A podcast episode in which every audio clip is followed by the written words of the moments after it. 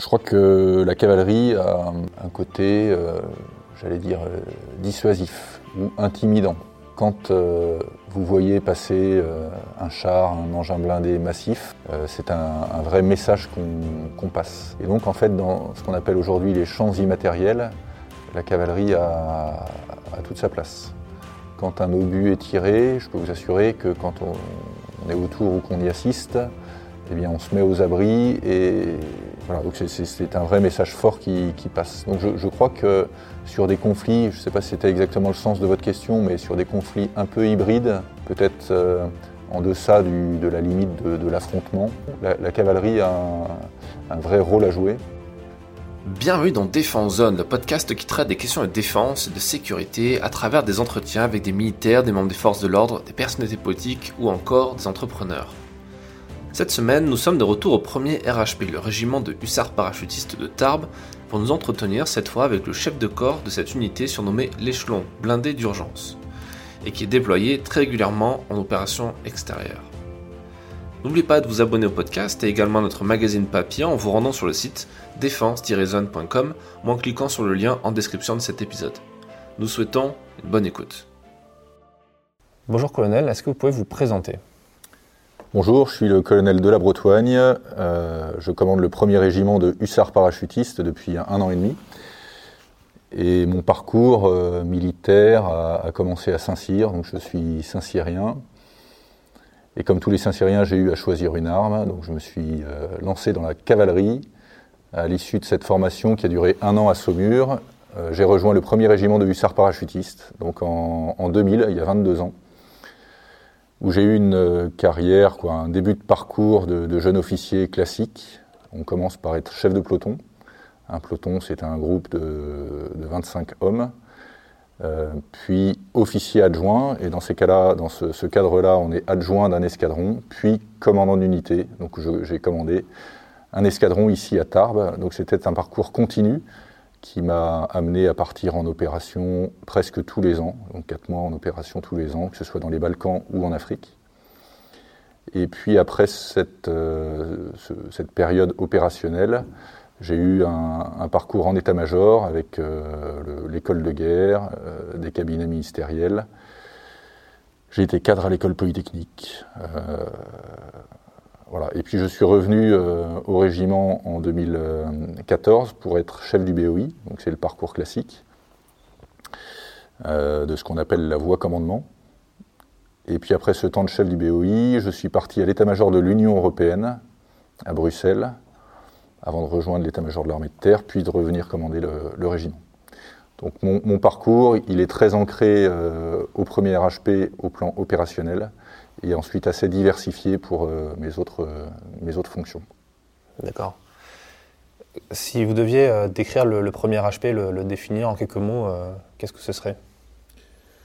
Moi, je- je- J'emploierais un mot, c'est un régiment unique. C'est un régiment unique parce qu'en fait c'est le seul régiment blindé de la brigade parachutiste. C'est le seul régiment qui cultive cette double spécificité d'être à la fois blindé et parachutiste. Et puis il a une histoire assez singulière puisque c'est le premier régiment de- des hussards. D'accord. Oui, c'est d'ailleurs le régiment porte le nom, enfin le quartier du régiment porte le nom du, du- du créateur, en quelque sorte, de, de- de cette unité. Alors le quartier il porte le nom du baron Larrey. Le baron Larrey c'était un chirurgien de, de Napoléon. Euh, en revanche le régiment garde l'appellation traditionnelle de Bercheny. Et Bercheny c'est effectivement le fondateur du régiment. Euh, L'histoire est longue puisqu'elle date de trois siècles. On a, fêté notre tricentenaire l'été dernier. Et alors l'histoire c'est que euh, Bercheny était un officier hongrois euh, donc au XVIIIe siècle, qui luttait pour l'indépendance de ce qui était une province de l'Empire austro-hongrois. Et il a lutté, mais sans succès, et donc il a été exilé par les Habsbourg, et donc a été accueilli en, France, un peu comme euh, un, réfugié politique. On appelle ça aujourd'hui un, réfugié politique. Et il s'est mis au service du roi de France, euh, dans son domaine de compétences, qui était, euh, qui était la guerre. Et, le régent à l'époque, donc c'était Louis XV, le roi de France, mais Louis XV était jeune, et donc le régent lui a demandé de lever un régiment de hussards, qui était une spécificité tout à fait hongroise. Et, donc, Ladislas de Bercheny est allé recruter des compatriotes qui, comme lui, étaient exilés avaient quitté la, Hongrie pour monter ce, régiment de, hussards, qui était une nouveauté en France. Les hussards étaient des cavaliers très légers qui avaient un mode d'action, on va dire, décentralisé. Donc un combat un peu tournoyant sur les arrières, très vif, là où, à cette époque, on se battait plutôt en, ligne de manière classique. Et donc il a importé, Ladislas de Bercheny, cette euh, manière de, combattre en France. Et puis à partir de la création de ce premier régiment de hussards, dit hussards de Bercheny, d'autres régiments se sont se sont développés. Voilà un peu l'histoire de Ladislas de Bercheny. Il a été euh, chef de corps, il a commandé le, régiment pendant un certain nombre d'années, puis ses, deux fils ont pris, la, ont pris la suite avant que d'autres chefs de corps ne, ne, les relaient. Je suis le 98e chef de corps derrière Ladislas de Bercheny. D'accord. Ça va être euh, impressionnant d'avoir toute cette histoire non, derrière soi. Euh, bah, c'est un vrai héritage et c'est ce qui fait la force du, régiment, qui n'est pas né de la dernière pluie. Et malgré le fait qu'on ne combat plus du tout comme on combattait sous l'Ancien Régime, il reste malgré tout euh, quelques, oui, on va dire un héritage de, cette, de cette période dans le style qu'on qu'on cultive euh, et notamment le style hussard euh, qui nous est propre. Les, hussards, euh, c'est par exemple les, éléments qui étaient commandés par, par Murat euh, pendant l'époque napoléonienne, ou je me trompe complètement hmm, Joker, et ça il faudrait demander à un historien professionnel. ce qui est sûr, c'est que la spécificité des, hussards et le, style, c'est à la fois le panache, l'audace, la vitesse et l'autonomie des, plus bas échelons. Je crois que le terme de hussard vient de 12 en hongrois, le chiffre 12 qui, correspond, qui correspondait à la taille des équipes.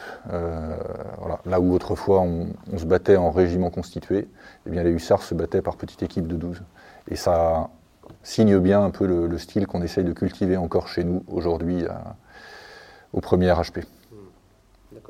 Ça veut dire que dans votre façon de manager, euh, disons de commander, parce que c'est le terme exact, euh, de régiment, vous pensez à ça le, fait de donner des responsabilités à un petit groupe de personnes? Oui, l'initiative est, un élément clé chez nous.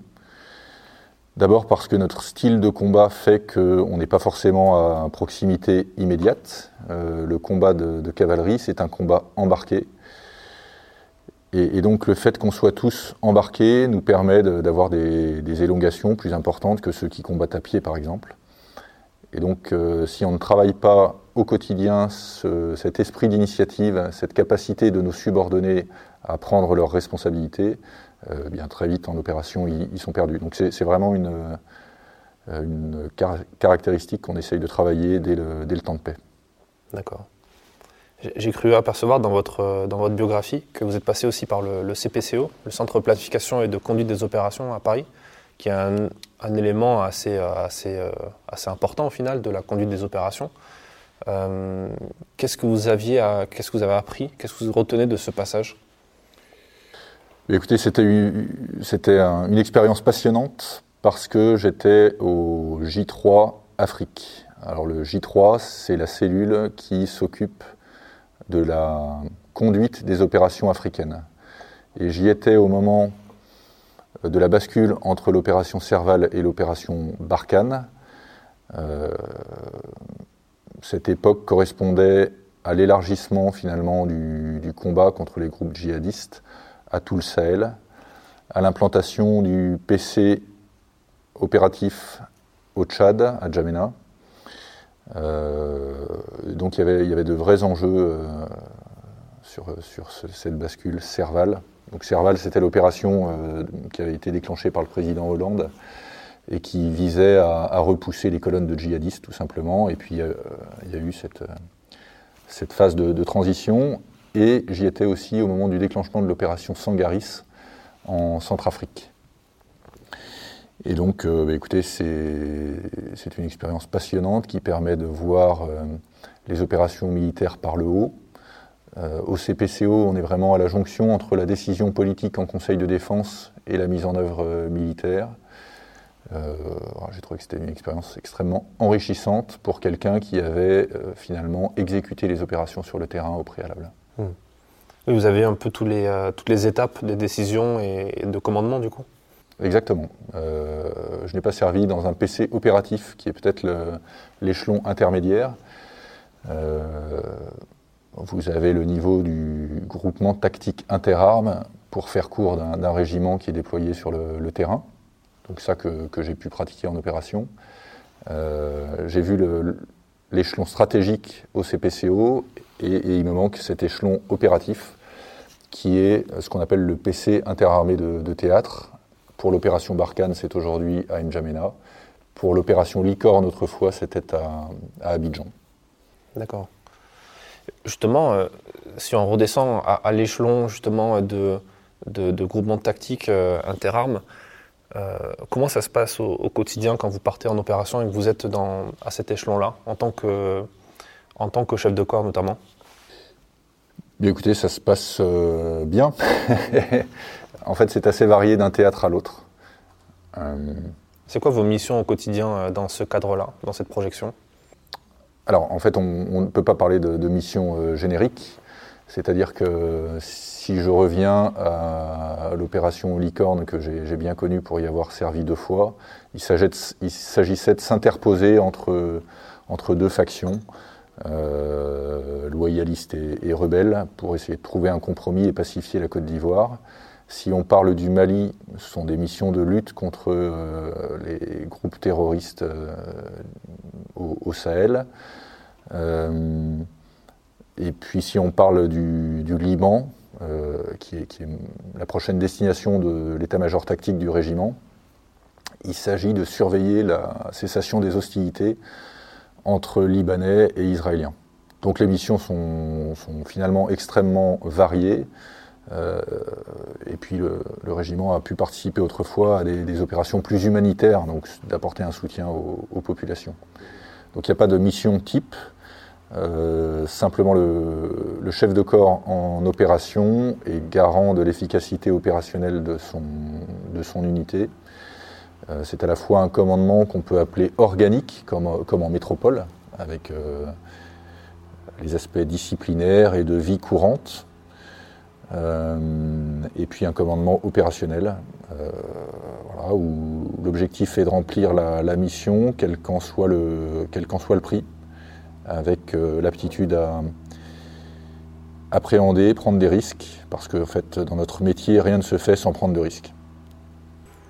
Comment on gère cette, prise de risque quand on a la responsabilité d'autant d'hommes et de femmes sur le terrain, sur un terrain en plus aussi dangereux que le Sahel? Eh bien, je pense que quand on choisit le métier des armes, on, a un certain goût pour le risque. Et quand on choisit euh, la spécialité euh, TAP, donc les parachutistes, on, cultive aussi ce, goût pour, euh, pour l'audace. sauter d'un avion, c'est pas quelque chose d'anodin, et donc nécessairement, c'est quelque chose qu'on aime, le risque. Alors prendre le risque, ça n'est pas être tête brûlée, il s'agit de, savoir appréhender cette notion. Et c'est vrai qu'aujourd'hui, dans notre société, on écarte le risque. Euh, on écarte le risque parce que c'est culturellement, euh, on se protège, euh, on comble les vulnérabilités, on évite le, risque. Or nous, dans notre métier, si on ne prend pas de risque, on n'a pas de résultat. Donc le risque est inhérent à notre, euh, métier. Voilà, ça ne veut pas dire être, euh, être, tête brûlée et prendre des risques sans, les mesurer, ça, veut dire les, appréhender, voir comment euh, se présente la menace, bien se connaître pour combler les éventuelles brèches dans le dispositif, et puis euh, agir au moment opportun avec le, niveau de risque choisi. En fait, il s'agit de ne pas subir le risque, mais de le, choisir. Le fait d'être dans une arme de cavalerie, euh, et donc du coup d'être euh, à la fois mobile, mais aussi d'une certaine façon protégé par des blindés, ça vient réduire ce risque? Ou est-ce qu'au contraire, ça permet d'en prendre peut-être plus une fois sur le terrain? Oh, je, dirais que ça dépend du, ça dépend du terrain, de l'opération. par exemple, si on parle du risque IED, donc en fait, euh, pour faire court, de, mines ou d'engins explosifs improvisés qui viendraient nous, toucher. Euh, sur certains terrains, il, est plus dangereux en fait d'être en véhicule que d'être à pied. Parce qu'être à pied, euh, on peut s'affranchir des, axes. Et, Mais je ne sais pas s'il y a des généralités, à, faire. Ce qu'on peut dire aussi, c'est que la mobilité réduit le, risque. C'est-à-dire qu'une troupe qui est très statique ou qui ne peut pas beaucoup bouger euh, prend des risques, en fait. Euh, or, nous, notre manière de combattre, c'est la mobilité. Et la mobilité, d'une certaine manière, nous rend imprévisibles et, donc nous, nous préserve d'une certaine forme de, menace. Mhm. Jusqu'à jusqu'à aujourd'hui, on était sur des, conflits euh, au sortir de la Deuxième Guerre mondiale euh, qui était plutôt asymétrique. Euh, on l'a vu avec la Centrafrique, avec, euh, avec Barkhane. Aujourd'hui, on, tente à revenir, on tend vers le, conflit de haute intensité, dont le SEMA a beaucoup parlé.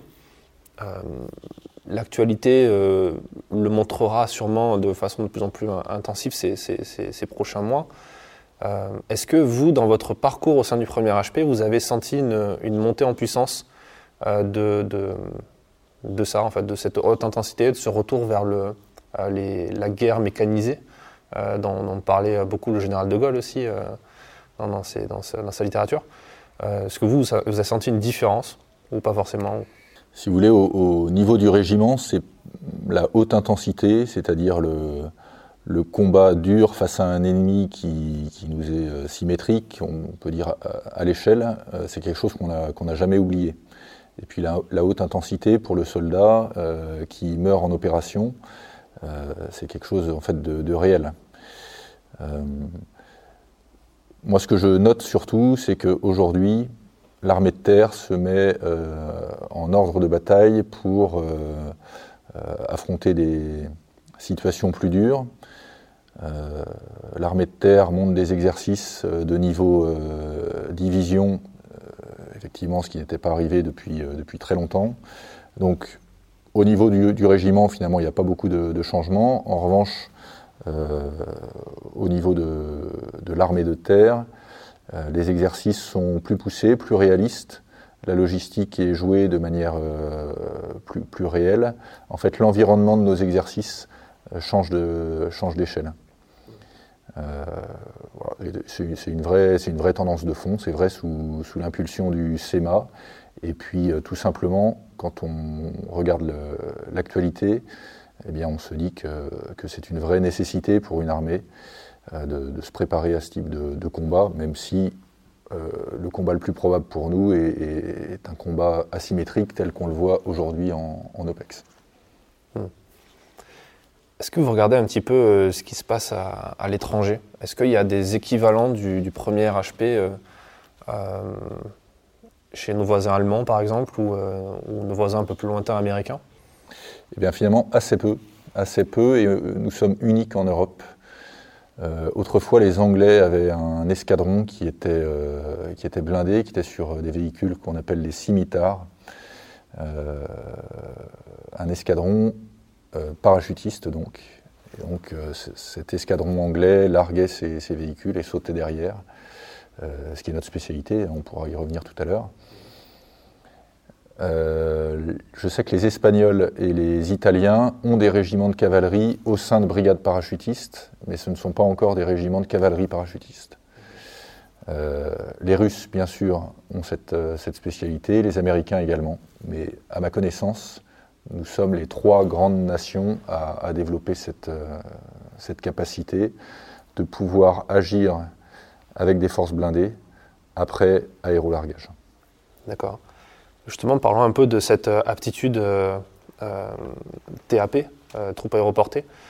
Comment ça se, comment ça se matérialise les, paras qui s'engagent ici sont formés dès leur arrivée à l'étape, je suppose, à Pau? Oui, en fait, le régiment qui est constitué de 850 personnes est intégralement euh, parachutiste. Chacun est formé et apte à, sauter en parachute. Notre spécialité, c'est à la fois euh, de pouvoir larguer certains escadrons du régiment et sauter derrière. Donc de manière très concrète, on a des véhicules blindés qui pèsent 3-4 tonnes qui sont embarqués dans des avions sur des palettes conditionnées euh, ces, véhicules blindés sont largués, comme on voit euh, dans un James Bond, je ne sais plus lequel, mais dans un James Bond, il y a, un véhicule comme ça qui est, largué sur palette. Donc les véhicules sont largués à la même altitude que nous, à 300 mètres. Euh, les parachutes s'ouvrent et puis un système de, carton qui amortit le, choc à l'atterrissage qui est quand même assez, rude pour les véhicules. Et les équipages sautent immédiatement derrière les véhicules se réarticulent, retrouvent leur, leur véhicule, déconditionnent euh, tout ce qui est carton de protection euh, qui, ont servi à amortir le choc et les, parachutes. Et une demi-heure après le, largage, sont prêts à commencer le, combat euh, avec leur, leur, véhicule. Donc ça, c'est une partie de notre spécialité. L'autre partie, c'est ce qu'on appelle le posé d'assaut.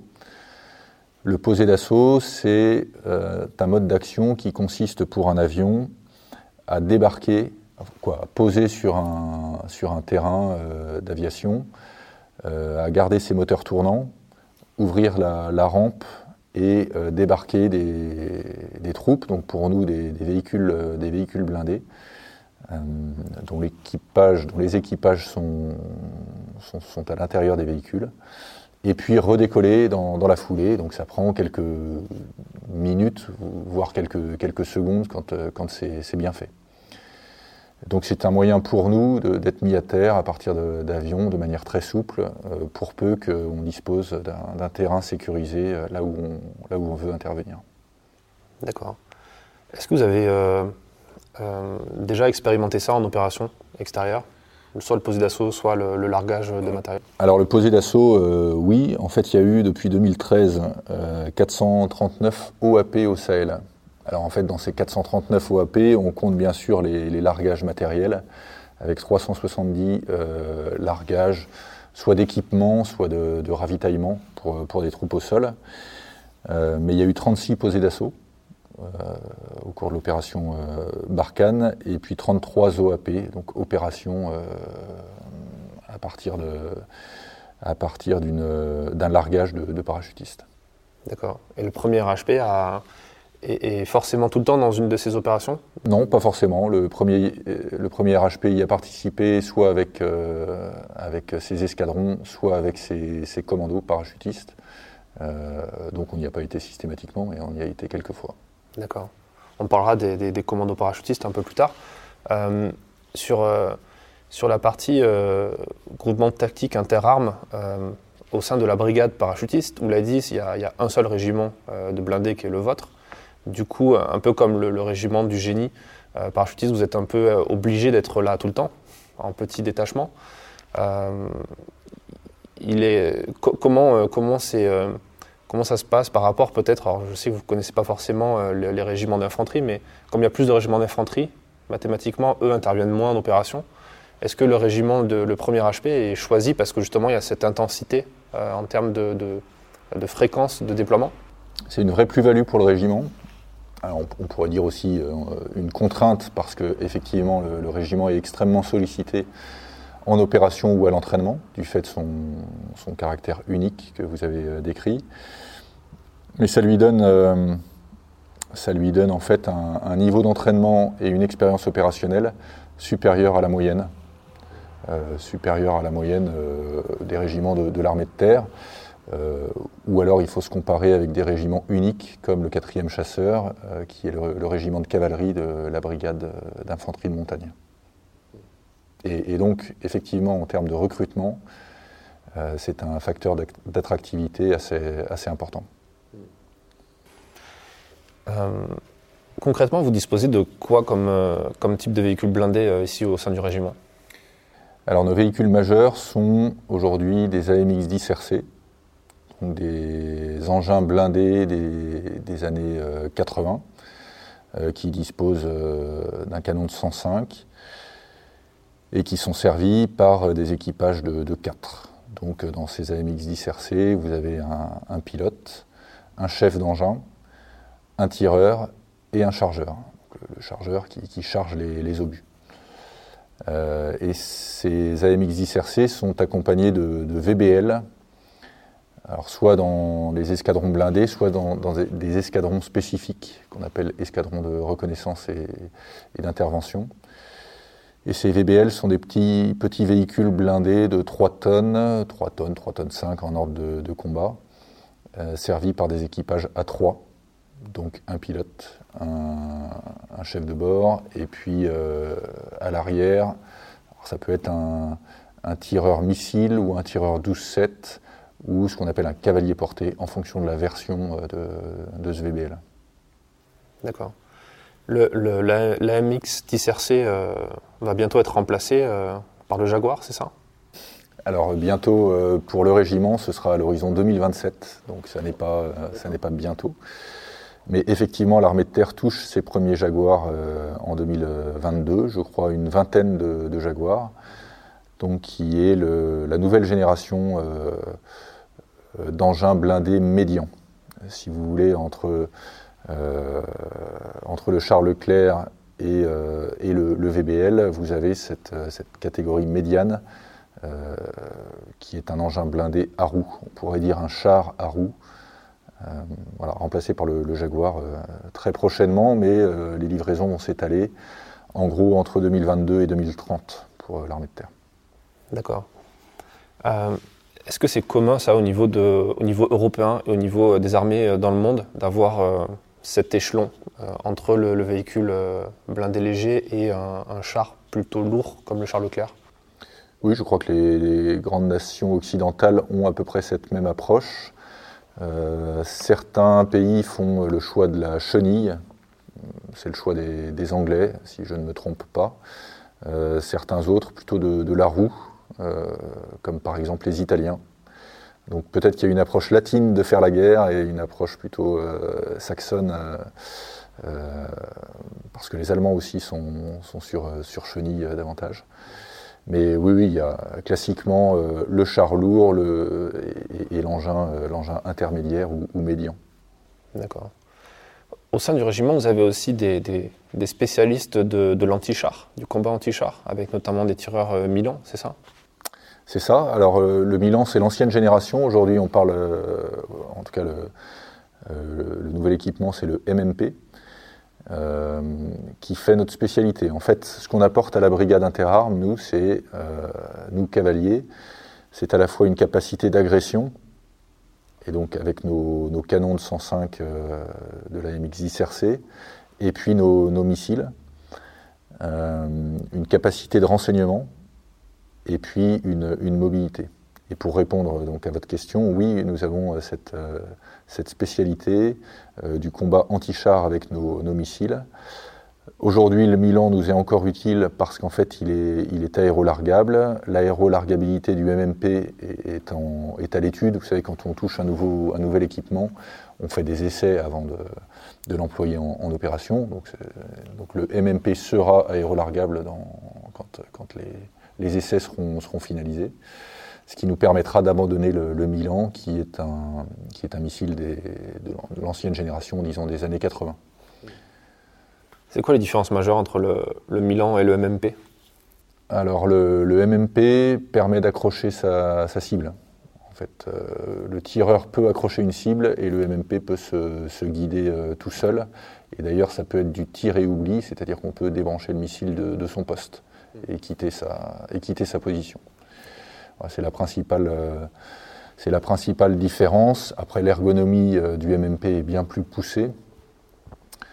Euh, le tir est bien plus facile qu'avec le Milan, où il fallait quand même s'entraîner sacrément pour, pour être un, un tireur efficace à 100%. Avec le MMP, on a presque l'impression d'être en, jeu, vidéo. En fait, c'est extrêmement facile. Vous avez un, écran et, dès que la cible est, accrochée, euh, il n'y a plus qu'à ne pas intervenir. Ce qu'on peut aussi, c'est euh, rerouter le, missile en cours de route. missile qui est, qui philo-guidé, donc le, faire changer de cible, ou alors l'écarter de la cible si, pas, il y a pour, une raison contre-ordre, situation changeante sur, sur place pour éviter des, dommages, des dommages collatéraux ou ce genre de, ce genre de cas c'est important d'avoir cette capacité d'anti-char euh, quand on, est un régiment de, régiment de blindés? Oui, parce que ça fait partie de, euh, des, atouts que la brigade, enfin, dont la brigade a, besoin. En fait, quand elle, quand elle s'adresse au, premier HP, elle sait qu'elle peut compter sur une capacité d'agression significative, euh, encore une fois sur une aptitude au renseignement, ne serait-ce que parce qu'on est capable de couvrir un, terrain plus, large qu'un régiment d'infanterie par notre organisation et nos, et nos moyens. Euh, et puis une mobilité, une capacité de réaction. Bien souvent, le régiment ou une partie du régiment est utilisée en réserve. Donc le général garde cette euh, réserve à sa main, un peu comme la charge de, cavalerie euh, dont on parlait tout à l'heure. Je ne sais pas si c'était Murat ou, un autre des maréchaux, mais voilà, euh, Napoléon gardait à, sa main un élément, bien souvent de cavalerie, capable de, renverser la situation quand le moment euh, était, venu. La, fameuse euh, QRF La fameuse QRF, exactement. Et c'est notre mission, ce sera notre mission au Liban dans, quelques mois. nous serons, le régiment sera la QRF, donc Quick Reaction Force, du, chef de la, FINUL au sud du Liban. D'accord. Euh, vous faisiez allusion tout à l'heure à, vos commandos parachutistes. C'est vrai qu'on n'imagine pas forcément euh, ce régiment euh, de blindés détenir un, groupement commando parachutiste au sein de la brigade, parce que c'est plutôt un, boulot d'infanterie en général. Comment, ça se fait qu'il y ait des commandos parachutistes au sein du RHP eh bien, en fait, détrompez-vous, ce n'est pas qu'un travail de, fantassin ou de commando à pied, parce que bien souvent, nos, commandos combattent aussi embarqués par des patrouilles longues, euh, donc de petits commandos en véhicule, typiquement dans le désert, en tout cas c'est notre expérience euh, récente. Et donc là, il y a de, vrais savoir-faire de, cavaliers. Et en la matière, au sein de la brigade, nous sommes les, experts, euh, notamment sur le domaine du renseignement, et puis l'aptitude à combattre embarqué. Donc nos, commandos sont, leaders sur ce, sujet. Euh, même s'ils sont, ils sont également à même de, combattre à pied. Et, pour le coup, euh, ils ont, ils ont à apprendre des autres commandos de, la brigade parce que ce n'est pas notre euh, spécialité native. Hmm. Vous voulez dire le combat urbain, ce genre de choses? Le combat urbain, ou c'est ça, l'aptitude à combattre, à combattre à pied. ce n'est pas notre spécialité. Nous, notre spécialité, c'est le combat, le combat embarqué. D'accord. Quand, les GCP sont, déployés, justement, est-ce que c'est un peu comme au niveau d'un groupement tactique interarmes? Ils sont euh, binomés en quelque sorte avec des sections de GCP euh, d'infanterie, du génie, ou, ils peuvent intervenir vraiment euh, seuls? En fait, toutes les configurations sont possibles. Bien souvent, nous avons besoin de, l'appui des appuis, donc du, génie ou de, l'artillerie, qui nous apporte euh, alors pour l'artillerie, l'aptitude à se coordonner finement euh, d'un point de vue 3D, euh, donc avec tout ce qui, tout ce qui vole. Et puis pour le, génie, l'aptitude à, analyser le, terrain notamment, et puis tout ce qui est piégeage, mine, etc. Donc ça c'est un besoin, mais toutes les configurations sont possibles en fonction des missions. D'accord les, GCP euh, sont, assez actifs euh, au Sahel, euh, en tout cas pour le moment, sur la mission, Falco notamment. c'est quoi les retours que vous avez eus, vous, en, tant que chef de corps, de, ces GCP qui rentrent d'opérations, qui, qui, ont peut-être même un, rythme de projection encore plus intense que, vos autres compagnies, vos autres sections C'est quoi les retours que vous avez? Écoutez, euh, je crois qu'ils ont des missions particulièrement intéressantes euh, parce qu'ils sont souvent euh, utilisés justement en petite équipe réactive qui sont capables d'intervenir sur opportunité, sur des missions qui peuvent débuter par une mise à terre par aérolargage et dérive sous voile. Donc en fait, ils ont, acquis ces dernières années une expérience opérationnelle extrêmement riche grâce à ces projections très, fréquentes et, cet emploi très, souple que fait le, le PC interarmé de théâtre de, de Barkhane, de, nos commandos.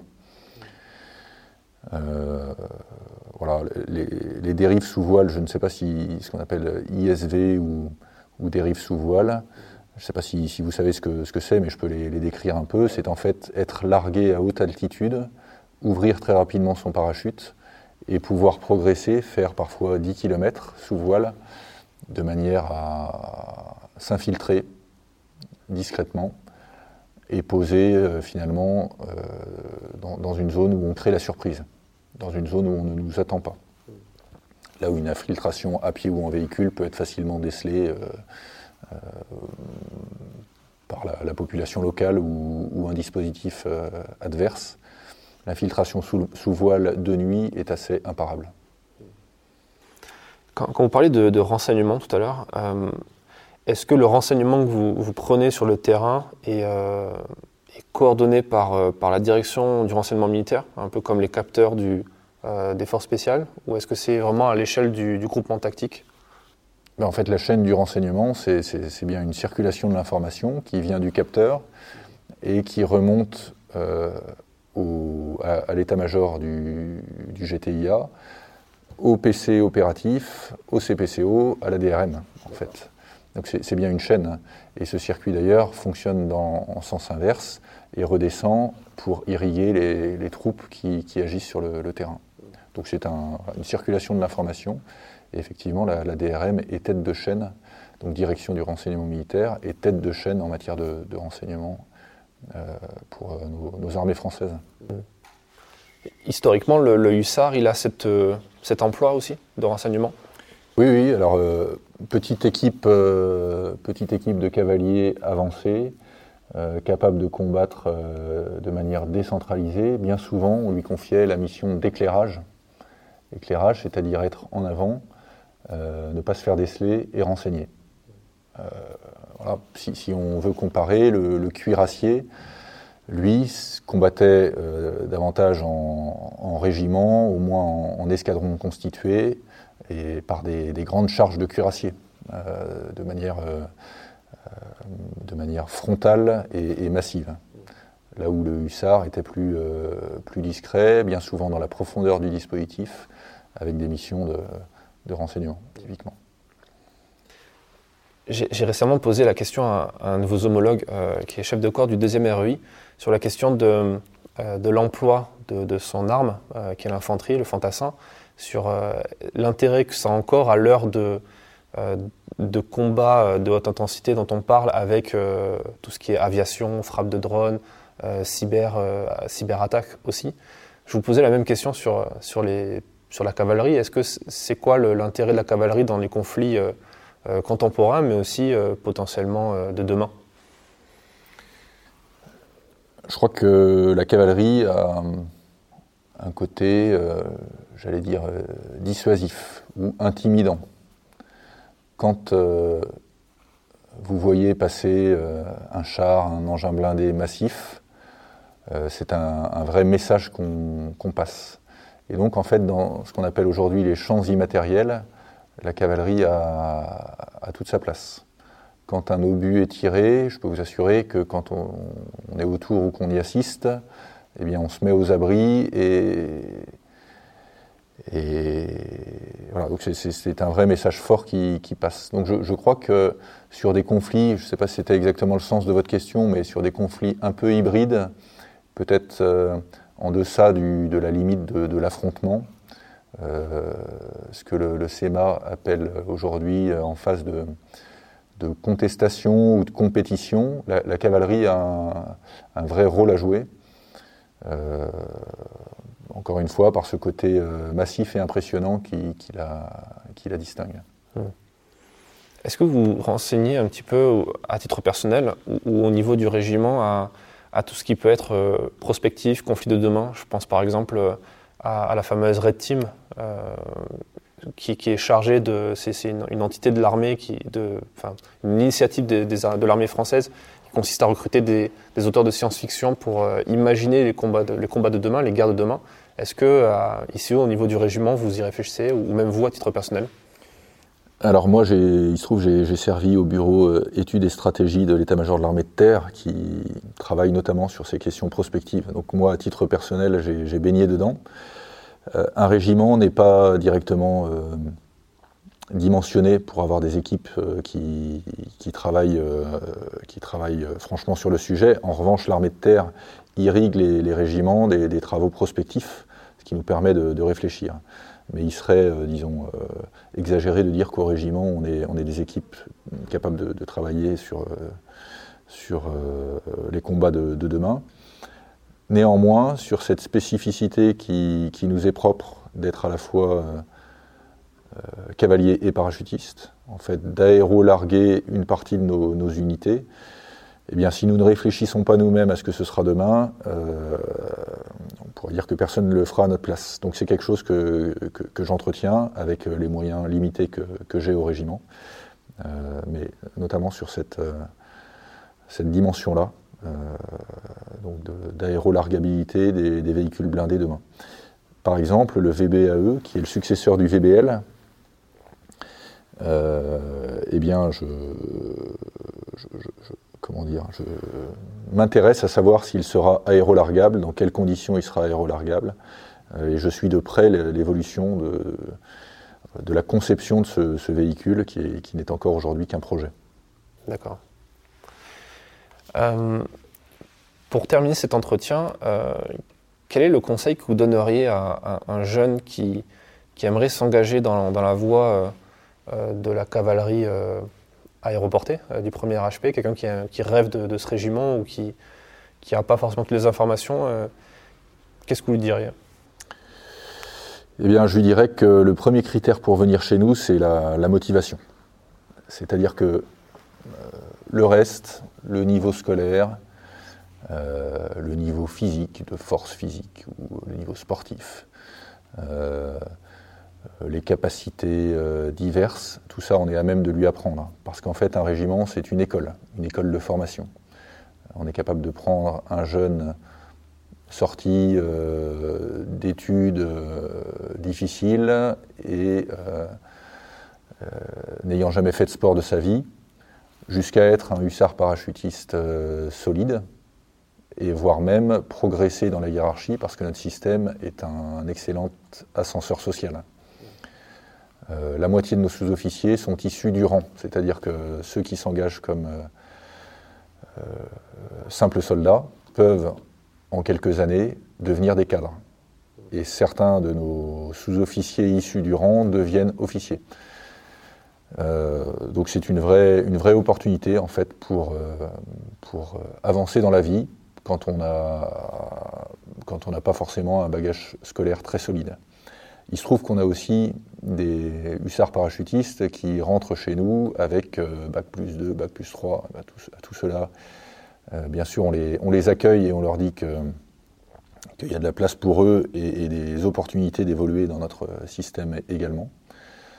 Euh, mais encore une fois, motivation, goût pour l'audace. C'est vrai que sauter d'un avion en marche, c'est pas forcément donné à tout le monde.